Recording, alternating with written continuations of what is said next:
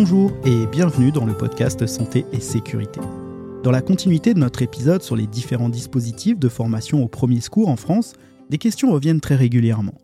Quelles sont les obligations pour une entreprise par rapport à la formation de sauveteurs secouristes du travail? Combien de SST doit-on avoir en entreprise? Alors, on entend beaucoup de choses en réponse à ces questions. Certains diront que c'est obligatoire, d'autres que non. On entend parfois parler de quotas, de quotas de SST par rapport au nombre de salariés. Bref, on entend un peu tout et n'importe quoi. En réalité, il n'y a que peu de cas dans lesquels le Code du travail nous impose explicitement des secouristes. Le Code du travail nous impose, je cite, ouvrez les guillemets, un membre du personnel reçoit la formation de secouriste nécessaire pour donner les premiers secours en cas d'urgence dans chaque atelier où sont accomplis des travaux dangereux, sur chaque chantier employant 20 travailleurs au moins pendant plus de 15 jours où sont réalisés des travaux dangereux. Les travailleurs ainsi formés ne peuvent remplacer les infirmiers. Fermez les guillemets. Le Code du travail n'évoque donc absolument pas la formation SST en particulier, mais au contraire, il laisse le choix à l'employeur. Il est donc possible de former ce personnel au PSC1 comme au SST. Un personnel sapeur-pompier volontaire à jour de ses formations continues serait aussi considéré comme tel. Au passage, ce quota qu'on nous sort souvent, les 10 à 15% ou les 1 pour 20, qu'on entend souvent aussi, est-ce que ça ne viendrait pas de là? Alors en partie, effectivement.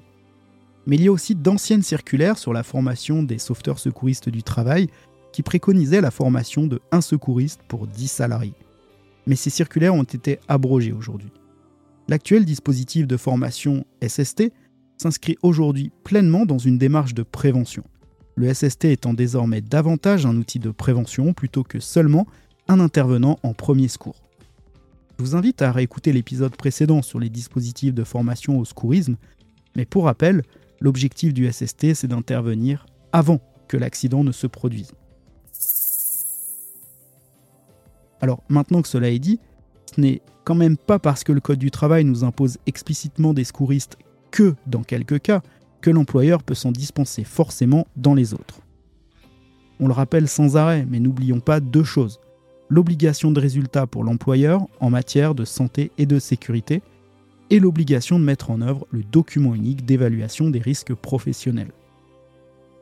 En cas d'accident grave au sein d'une entreprise, l'employeur sera le premier responsable. Il devra prouver qu'il aura tout mis en œuvre pour prévenir ce type d'accident, puisqu'il est arrivé, et notamment à travers le document unique. La présence de SST rentre donc pleinement dans sa démarche de prévention. Au passage, la branche assurance maladie risque professionnel de la sécurité sociale considère que la formation SST est primordiale dans toutes les entreprises. Je dis ça, je dis rien. De manière générale, outre les quelques cas très clairs vus précédemment où le secouriste est rendu obligatoire par le Code du travail, la mise en œuvre de la formation au premier secours, quel que soit le dispositif de formation choisi, devra donc être orientée en fonction des risques évalués. Il faudra aussi tenir compte de la taille de l'établissement, de la présence ou non d'un service de santé autonome, une infirmière, un infirmier du travail, un médecin du travail, de sa situation géographique et bien sûr de la nature de son activité. Un dernier point, la mise en place du registre des accidents bénins.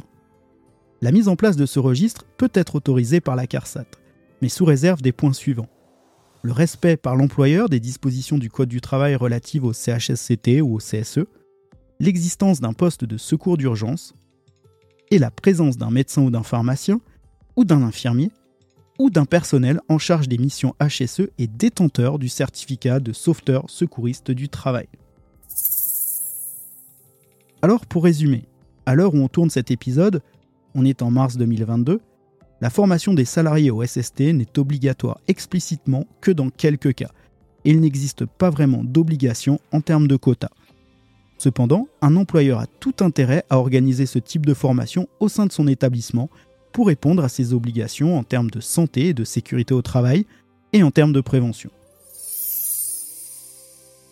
Je vous mets dans la description du podcast toutes les références réglementaires. Vous pourrez également retrouver toutes ces infos sur le site de l'émission santé-sécurité-podcast.fr. Si vous avez d'autres questions, vous pouvez aussi nous contacter via notre boîte mail santé-sécurité.podcast@gmail.com. Si cet épisode a pu vous renseigner, vous a aidé, N'hésitez pas à mettre des étoiles ou des cœurs sur votre appli de podcast, à commenter, à partager et à en parler autour de vous. Ça aidera beaucoup. Et comme dirait un podcasteur que j'adore, même si vous n'avez pas aimé, eh bien parlez-en quand même, on sait jamais. Je vous souhaite une belle journée, mais surtout, prenez soin de vous.